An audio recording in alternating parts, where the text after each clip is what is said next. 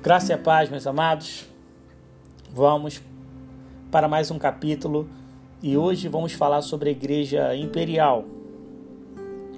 E vamos começar a falar dela né, na sua origem, né, a partir do século III. Até o momento já passamos dois séculos, né, vamos dizer assim, três séculos de história da Igreja e hoje é mais um capítulo né, que não pode ser deixado para trás. Algo que trouxe uma grande influência na igreja de hoje. Bom, a partir do século III, o cristianismo ele se tornou a religião oficial do Império Romano. Isso mesmo, você está ouvindo isso. Depois de quase dois séculos e meio de perseguição. E no ano de 305, quando o imperador Diocleciano abdicou do trono imperial, a religião cristã era totalmente proibida. E aqueles que confessavam a fé cristã, eles eram castigados com tortura e morte. E por muitos anos, os cristãos foram privados da sua dignidade e de seus direitos civis como cidadão romano. Mas essa brutal e sangrenta perseguição só teve fim após o imperador Galério ter promulgado o Edito de Tolerância no dia 30 de abril do ano 311. Assim logo as prisões foram abertas e muitos cristãos foram soltos. Eram pessoas marcadas pela violência, mas totalmente, vamos dizer assim, não felizes, mas totalmente voltadas para o Senhor e ter olhado a seguinte maneira de ter defendido a sua fé. Foram afligidas por causa da sua fé em Cristo.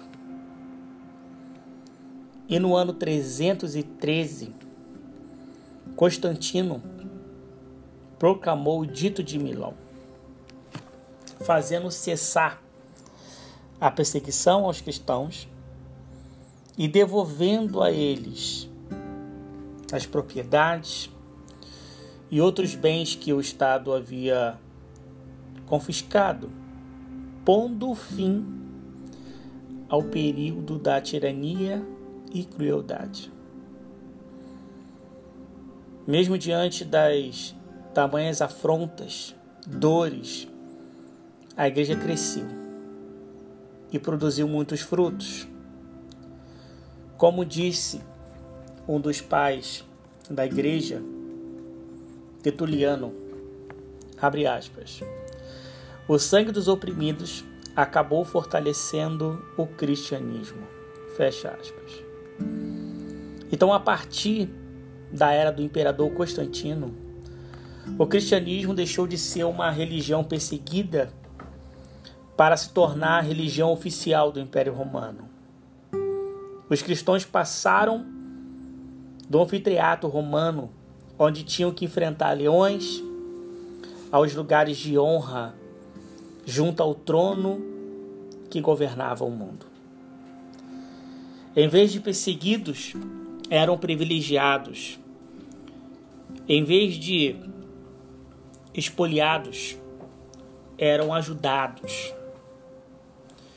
Se antes confessar o nome de Cristo era motivo para ser morto, passou posteriormente a ser um sinônimo de projeção e segurança. A declaração do cristianismo como a religião oficial do império trouxe várias vantagens à religião cristã, entre as quais podemos relatar o rápido crescimento da religião, a isenção de impostos, e do serviço militar no clero. A construção de grandes catedrais nas principais cidades do império e a devolução dos bens confiscados pelo Estado. Portanto, desde o ano de 313 até o fim do império, a espada não foi somente embaiada, mas ela foi enterrada.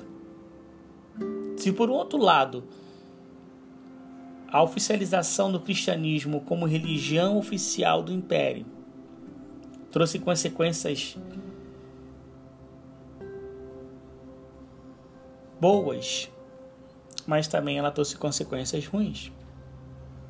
Até porque com o passar do tempo, cresceu a filiação de milhares de pessoas, mas de pessoas pagãs que não se importavam com as leis de Deus, mas sim com os benefícios e favores por essa filiação poderia render.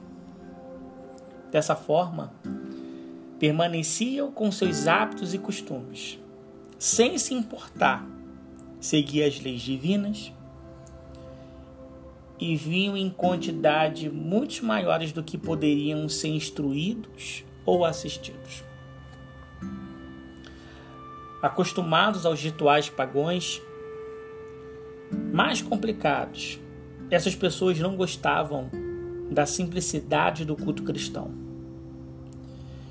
e começaram a introduzir práticas e crenças pagãs no seio da igreja gradualmente, em virtude da negligência para com a Bíblia e também da ignorância do povo, a igreja foi contaminada e paulatinamente sua identidade de instituição cristã fiel a Jesus Cristo e a doutrina dos apóstolos foi perdida. Assim sendo, no decorrer do tempo, a igreja cristã começou a apresentar um sacerdócio fraco.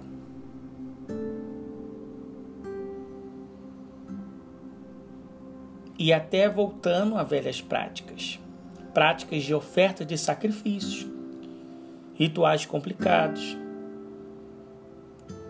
com a introdução ou com a adoração a imagens, água benta, incenso e também personagens como monges e freiras começaram a surgir nesse período. A igreja ainda incluiu a doutrina do purgatório, de que de modo geral essa crença defende que a salvação pode ser alcançada por meio de obras e não pela graça de Deus. A igreja em Roma, de um modo geral, as igrejas de todo o império deixaram de construir a igreja cristã apostólica, transformando-se numa grande instituição religiosa.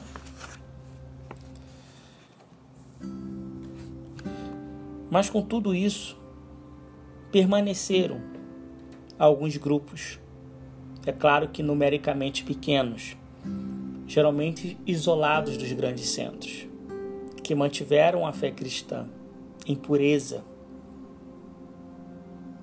e assim passaram no próximo período que eu quero conversar com vocês passaram por toda a Idade Média até o século XIX.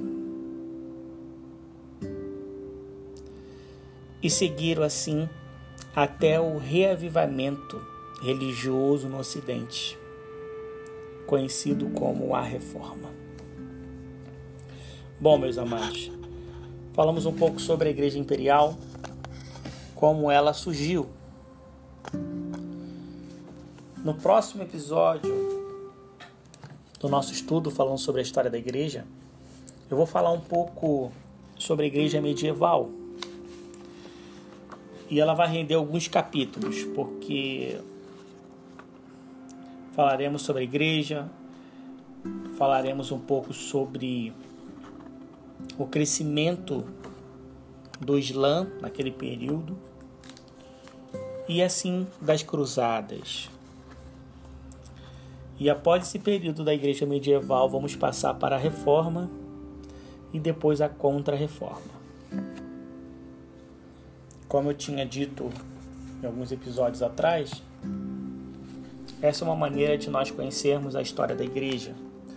É claro que de uma maneira superficial, mas, como eu sempre falo, pesquise sobre esses, esses fatos que eu narrei, né? sobre essas.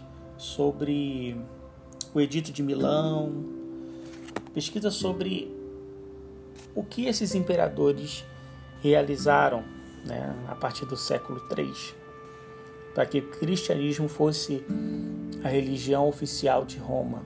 E por quê? Né? E vocês vão tirar a própria conclusão de vocês. Né? E eu peço que o Espírito Santo revele a cada um de vocês a respeito disso. Né? Eu mencionei aqui, falando sobre o Edito da Tolerância, né? que foi no dia 30 de abril do ano 311. E no ano de 313, o Edito de Milão, né? esse por Constantino. Então são, vamos dizer assim, são pesquisas que você pode realizar e pode enriquecer ainda mais a sua vida.